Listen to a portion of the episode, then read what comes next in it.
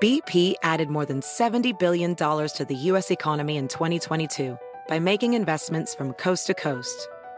Investments like building charging hubs for fleets of electric buses in California and starting up new infrastructure in the Gulf of Mexico. It's and, not or. See what doing both means for energy nationwide at bp.com slash investing in America. Hacer dinero de manera difícil, como degustador de salsas picantes, o cortacocos, o ahorrar dinero de manera fácil con Xfinity Mobile. Entérate cómo clientes actuales pueden obtener una línea de Unlimited intro gratis por un año al comprar una línea de Unlimited. Ve a es.xfinitymobile.com. Oferta de línea Unlimited gratis termina el 21 de marzo. Aplican restricciones. Xfinity Mobile requiere Xfinity Internet. Velocidades reducidas tras 20 GB de uso por línea. El límite de datos puede variar. Hola, bienvenidos al podcast de NTN24. Estas son cinco cosas que pasaron hoy. La ley Renacer fue aprobada por el Congreso de Estados Unidos. La medida impone duras sanciones al gobierno de Daniel Ortega, que busca su tercera reelección consecutiva en unos comicios no reconocidos por gran parte de la comunidad internacional. ¿Servirá la acción legislativa para frenar la ofensiva autoritaria del sandinismo? El senador estadounidense Bob Menéndez reacciona. Tenemos que mirar nuestros tratados de libre comercio con Nicaragua, porque esos tratados se hicieron con un país que esperábamos estaba comprometido a la democracia, el respeto de derechos humanos, no de encarcelar a todos los que están tratando de postularse para representar al pueblo, no de encarcelar a líderes del sector privado, que es la esencia de tratados de libre comercio, mirar a que si actualmente Nicaragua, abajo de CAFTA, debe continuar debe ser suspendido, eso es una acción. Eh, obviamente, sanciones dirigidas a Ortega y Murillo directamente, eh, actualmente son sanciones que yo creo que puede ser eh, muy efectivo, sobre todo sanciones económicas. En Perú, un nuevo escándalo obliga a la salida del ministro del Interior y pone de nuevo en evidencia las debilidades del gobierno de Pedro Castillo, que a solo meses de asumir el cargo ha enfrentado varias dimisiones de miembros del gabinete.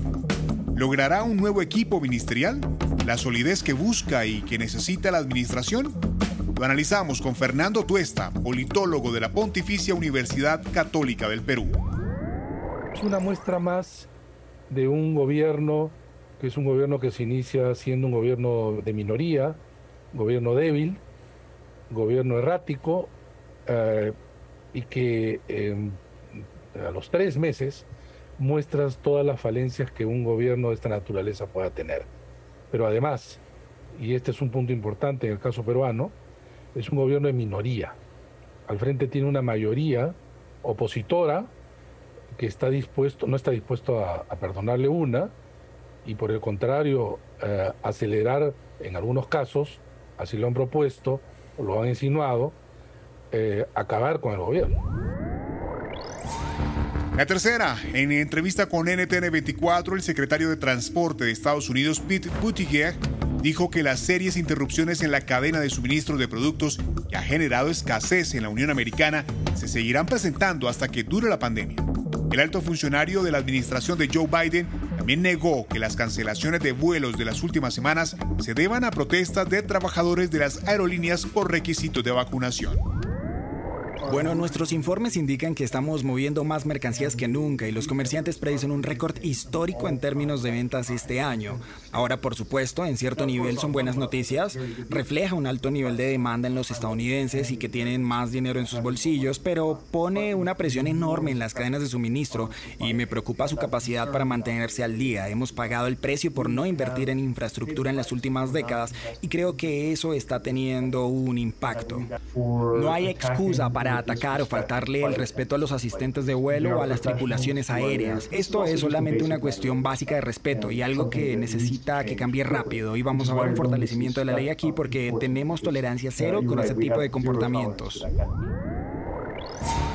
Tras la decisión del fiscal de la Corte Penal Internacional de abrir una investigación formal sobre crímenes de lesa humanidad en Venezuela, Víctimas, políticos, opositores y organizaciones no gubernamentales aplaudieron la medida. Todos coinciden en que es el principio para reconocer irregularidades en el sistema penal venezolano. Reacciona Carolina Jiménez Sandoval, presidenta de la Oficina de Washington para Asuntos Latinoamericanos por años hemos eh, alzado la voz y amplificado la voz de las víctimas, diciendo que dentro de Venezuela no hay posibilidad de obtener justicia si eres una víctima de violación grave de derechos humanos. El hecho de que Venezuela el día de ayer se haya vuelto el primer país de las Américas sobre el que se abre una investigación en el máximo tribunal penal del mundo es para nosotros la prueba más evidente de que no hay justicia dentro del país y por lo tanto era urgente que se activara el mecanismo de la justicia internacional. Según el Observatorio Cubano de Conflictos, durante octubre se produjeron 345 protestas, 33 más que en septiembre.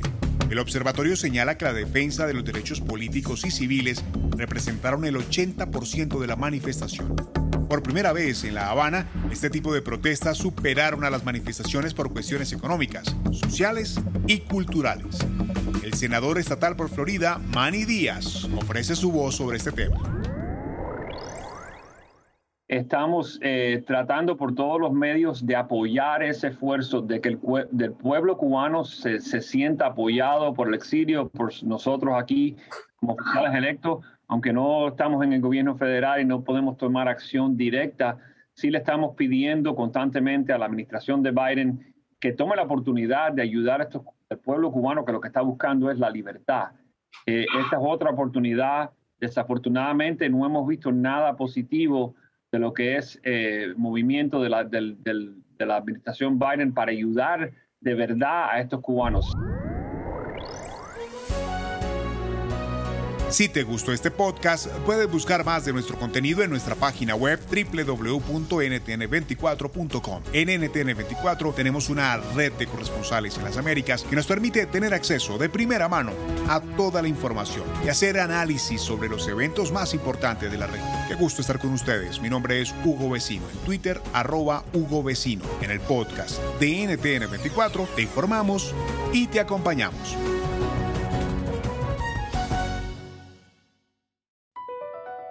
BP added more than $70 billion to the U.S. economy in 2022 by making investments from coast to coast. Investments like building charging hubs for fleets of electric buses in California and starting up new infrastructure in the Gulf of Mexico. It's and, not or. See what doing both means for energy nationwide at bp.com slash investing in America. Puedes hacer dinero de manera difícil, como degustador de salsas picantes, o cortacocos, o ahorrar dinero de manera fácil con Xfinity Mobile. Entérate cómo clientes actuales pueden obtener una línea de un límite intro gratis por un año al comprar una línea de un límite. Ve a es.xfinitymobile.com. Oferta de línea o límite gratis termina el 21 de marzo. Aplican restricciones. Xfinity Mobile requiere Xfinity Internet. Velocidades reducidas tras 20 GB de uso por línea. El límite de datos puede variar.